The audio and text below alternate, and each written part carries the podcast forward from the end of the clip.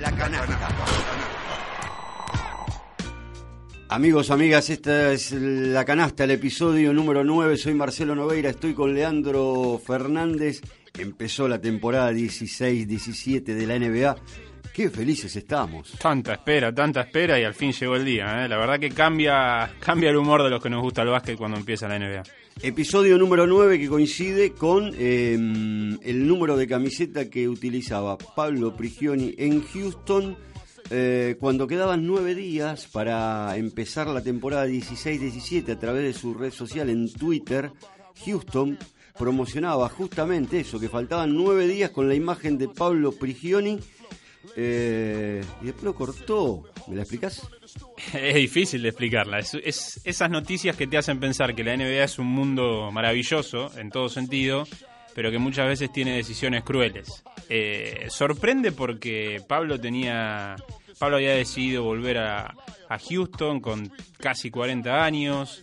Eh, incluso el mismo día, para definir los cortes, se había filtrado que el corte iba a ser otro compañero, iba a ser Tyler Ennis y no Pablo Prigioni.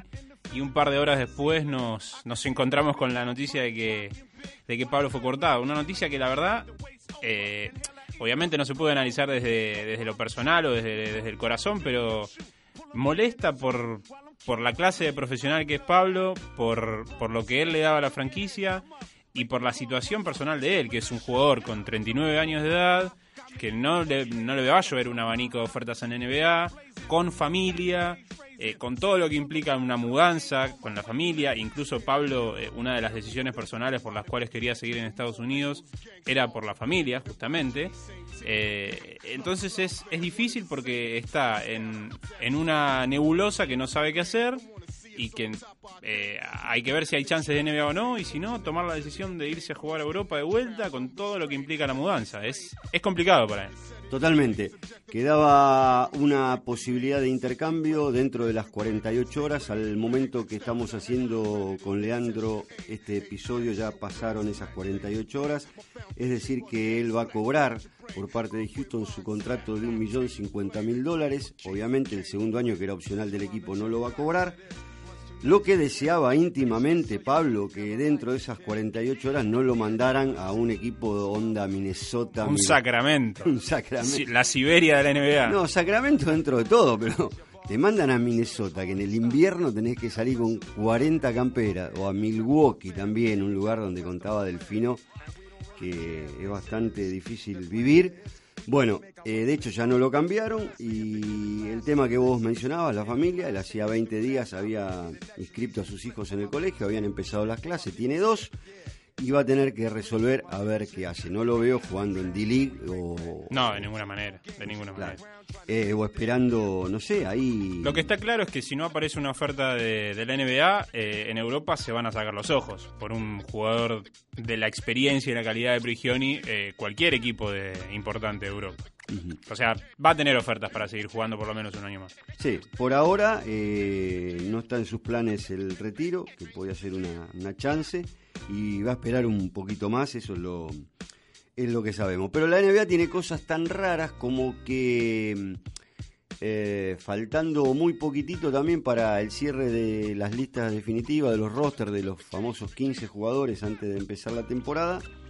Eh, ben Udry, que estaba, por contar un caso, que estaba en Miami, pasó a Detroit y Miami, después de las durísimas declaraciones que había tenido Pat Riley con Chris Bosh, que no iba a jugar en esa franquicia, lo incluyó como jugador inactivo, obviamente, pero lo incluyó ahí en su listado. Pero empezamos por la peor noticia para los argentinos. La mejor fue, obviamente, el debut de la Provítola, el argentino número 10 en la historia de la NBA, siempre, bueno, hay que contar en el siglo XXI en adelante.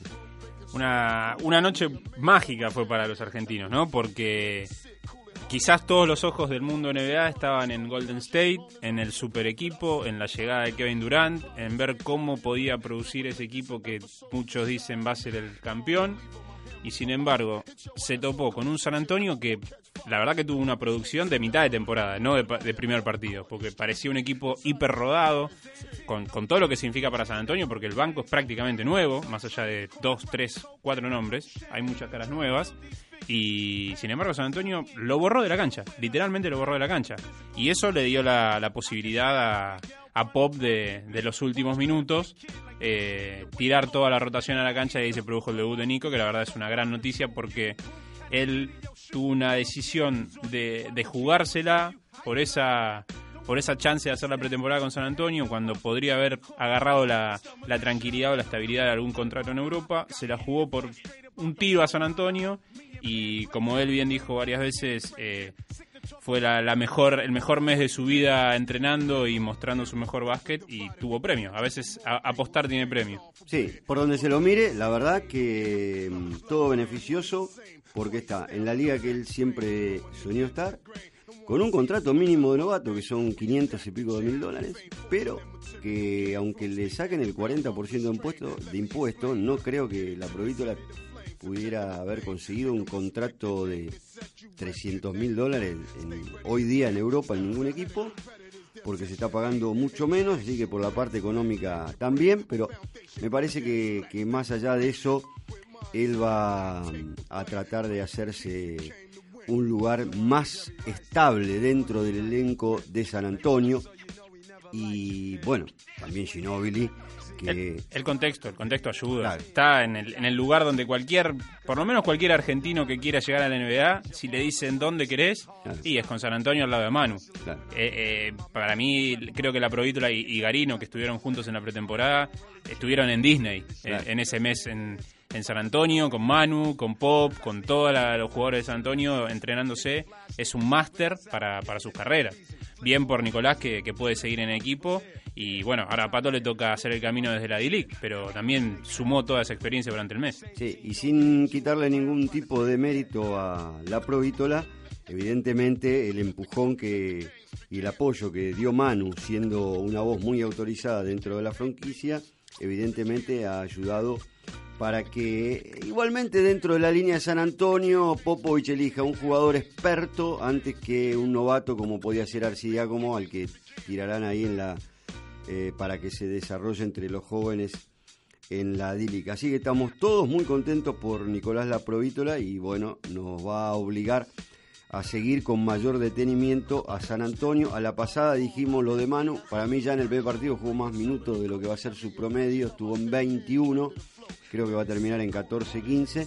Y a dúo vamos a decir con Leandro Fernández que en este caso un botón no hace a la muestra porque apenas fue el primer partido de la temporada y este no va a ser ni el reflejo de San Antonio ni el de Golden State. Nunca hay que sobre reaccionar a, los primeros partidos. Yo sí quizás sobre reaccioné eh, cuando vi el primer partido de los Knicks. La verdad que me parece un equipo del montón. Eh, incluso no sé cómo muchos lo dan para ganar 40, 45 partidos y meterse en playoff. Falta un montón, ¿no? Pero lo veo un equipo que no tiene banco y que en cualquier momento alguno de esos jugadores de cristal se rompe y no sabemos qué hacer. Pero también tenemos otra noticia positiva para los argentinos, porque estamos esperando el décimo primero ahora. Estamos esperando el décimo primero. Quiero decirte que comparto lo que decís de los Knicks. Eh, no me gusta para nada el equipo que armó. Ya vamos a hablar en otro episodio acá de La Canasta sobre los Knicks y su forma de jugar. Pero para redondear un poquito, cerremos lo de Pato Garino, que vos tenés información y de la buena. Sí, Pato eh, va, quedó enamorado del, del contexto NBA, digamos, y de todas maneras ese fue siempre su sueño, ¿no? Por algo se fue a Estados Unidos, a, Estados Unidos hace seis años para hacer el camino de básquet colegial y después básquet universitario. Eh, se va a quedar en la D-League a, sumar experiencia como lo quiere San Antonio y obviamente la, la chance de la D-League es en cualquier momento del año, cualquier equipo puede, puede tomarte como opción y ficharte. Eh, ese es el camino. Por ahora Europa está descartada. Muy bien, la D-League empieza, dependiendo del equipo, el 18 o 19. Me parece que el equipo de Austin Spur empieza el 20. Después lo vamos a... Contra Oklahoma City Blue. Claro. Ya estamos investigando para ver cómo sigue Austin Spurs. No, bueno, y también se puede ver por eh, League Pass y por todo eso. Se va a poder ver. Se va a poder ver. Si pudimos ver partidos del básquetbol universitario, ¿por qué no esto? Eh, y también para ir cerrando el episodio de hoy, que se nos consume el tiempo, el sorprendente dato de 113 jugadores no nacidos en los Estados Unidos, que es una nueva marca sobre 450, es muy importante. Y va ratificando la, la globalización de la NBA, ¿no? El básquet FIBA está cada vez más, más fuerte y las franquicias confían cada vez más en el talento en el talento internacional. Por algo Dallas confió en Nicolás Brusino, que no tuvo, él, hizo el salto directamente desde la Liga Nacional a, a, la NBA. No suele suceder, de hecho en Argentina es la segunda vez que pasa nada más. Eh, así que ratifica esta globalización de la NBA. Pero de Nicolás Brusino vamos a hablar en el próximo episodio, la semana que viene, este, con más detalle a partir de lo que vaya haciendo en Dallas Mavericks. Bueno, en nombre de Leandro Fernández, este, nos despedimos. Soy Marcelo Noveira. Hasta la próxima. Hasta la próxima. La, la, la canasta.